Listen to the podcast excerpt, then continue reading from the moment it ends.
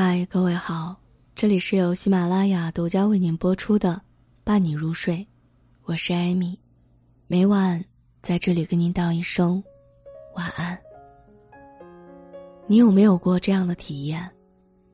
考试还没有开始，就总是担心自己考不过；工作稍有失误，就彻夜辗转难眠，担心领导不认可自己。恋人没有及时回复消息，就开始胡思乱想。遇到事情需要选择，就左右为难，纠结很长时间。当你陷入了这样的情绪之中，说明你正在经历着精神的内耗。人的精力是有限的，你只有百分之百的能量，百分之八十都在自我内耗，行动力自然就减弱了。心理学上对内耗的解释是：人在管理自我的时候，需要消耗心理资源，当资源不足时，人就会处于一个内耗的状态。长期如此，会让人觉得疲惫不堪、焦虑、犹豫、纠结、自责，这些看不见的内耗正在拖垮你的人生。让你累的，不是生活和工作。而是内耗。法国思想家帕斯卡尔说过：“人是一根有思想的芦苇。人是有智慧的生命，因为我们的思考能力，文明不断发展。可是，当我们的思考能力变成胡思乱想的时候，只会精神内耗。”最近，我看了一部参与国际短片大竞赛的影片，名叫做《星期六》。这部意大利小短片只有三分钟，剧情却很是写实。周六的早晨，独居男子一边嚼着香蕉，一边思考着今日打卡的清单。他盘算着，等会儿要洗碗、洗衣服、支付账单、清洁浴室、丢掉垃圾、打电话给老妈，然后晚上再找点有意思的事情做。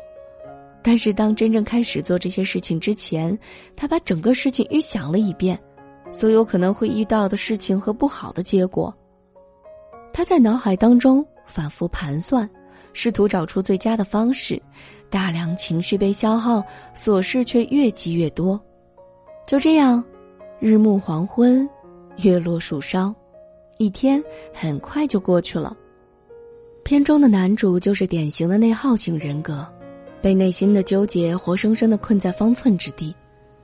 明明做事情只需要两个小时，提前消化掉自己的要去做这件事，以及提前预知所有可能出现的结果，再到下定决心、鼓起勇气开始去做，花了八个小时，还是带着排斥和负面的心态，最终导致一整天没干什么事情，却感觉身心俱疲。真正让你觉得累的，是这些未知的情绪内耗。而真正能够帮助你进步的是你的行动力。内卷无处不在，有太多东西正在消耗我们的精力：生活的琐碎、工作的压力、人际关系的烦恼、家人的期望、消耗主义的控制。而真正厉害的人都是反内耗体质的。九十岁仍然未退休的心理医生中村恒子奶奶，用一辈子。写就了一本哲理小说《人间值得》，给这个人人都有内耗病的时代开出了一剂真诚的良药。为什么我们总是感到焦虑与疲惫呢？大多数情况下，是因为对未来考虑太多，导致精神内耗严重。长此以往，身上背负的行囊就会越来越沉，未来也不会如愿所至。恒子奶奶认为。忧虑未来于事无补，谁也无法预料未来的。她年轻的时候憧憬着一个幸福的家庭生活，结果嫁给了一个不顾家的酒鬼，只好一边做着繁重的工作，一边抚养着嗷嗷待哺的小孩儿，一边还有做不完的家务。但恒子还是该吃就吃，该睡就睡，好好对待生活。在他的身上，看不到任何的执念。一旦执念太深，就会有怨念。当我们停止内耗，把目标放在重要的事情上，然后一步步积极行动，就会惊喜的发现，忧虑在不知不觉中烟消云散了。一个人最大的内耗，是不放过自己。英国国民级心理咨询书《蛤蟆先生去看心理医生》里说：“没有一种批判比自我批判更强烈，也没有一个法官比我们自己更严苛。一个人最大的内耗，就是不放过自己。心里始终就像住着两个小人儿，不断的打架。其实一直和自己斗争的，不是外界和他人，而是那个高敏感。”低自尊、完美主义倾向的自己。知乎上有一个热门的话题：为什么说内向的人精神内耗很严重呢？网友安小一的回答引起了很多人的共鸣。想穿好看的衣服出门要挣扎许久，想在课堂上发言要在心里挣扎无数回，聚会时企图加入群聊却一句话也插不上，发个朋友圈公众号要焦虑失眠一晚上。内向性格的人一般高度敏感，很在乎别人对自己的态度和看法，在人际交往过程当中，总是反思自己有什么地方做的不对，有哪句话说的有问题，别人会如何评价自己，甚至会因为这些想法感到焦虑。别人随口一句话，都能暗自揣测很久，越想越多。整个人陷入到毫无意义的思考之中，拼命的跟自己过不去。同时，高敏感型人格会给自己制定很高的标准，以至于对待自己太过苛刻。高标准往往跟低自尊紧密相连，一旦发现自己的缺点，就很容易产生自责或自卑的情绪。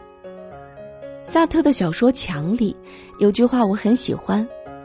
人时时刻刻保持自我克制，是一件很蠢、很内耗的事情。我们很多的不快乐，就是因为被头脑当中的各种念头缠绕着。精神损耗严重，会影响我们做出有效的判断，无论是学习、工作还是人际交往，都会更加吃力。学会接纳自己，扔掉完美人设的标签儿，是减少内耗的开始。日剧《我们无法成为野兽》，讲述了内耗型人格的真实社畜的故事。在人们的眼中，女主深海晶每天笑容灿烂，是一个工作和恋爱都能做到完美的全能三十岁女性。可事实上的她，只是为了周围人的眼光而不断的忍耐，内心对工作和恋爱都很疲惫。每一个人都想成为野兽，却因为内心的考量，活得束缚又艰难。当我们不再去讨好所有人，不再鞭策自己做到完美的时候，才会活得更自由。我们是生活的创造者，而不是被动适应者。停止内耗，把精力用在对的地方。史蒂芬·科维在《高效能人士的七个习惯》当中提到两个概念：影响圈和关注圈。关注圈是指我们日常所关注的事情，比如家庭、天气、健康、事业、时事等；影响圈则是指通过自身努力可以影响或改变的事情，比如学习成绩、工作表现等等。这个概念核心。是提醒我们关注自身能控制的方面，不要把精力在不可控的方面。一般而言，一个人的关注圈会大于影响圈。就像，如果你想升职加薪，就去努力做业绩，影响老板的决定；但如果把目光放在关注圈，抱怨老板不赏识自己，只会把大量的时间浪费在自己无法控制的事情上，就容易陷入深深的无力感。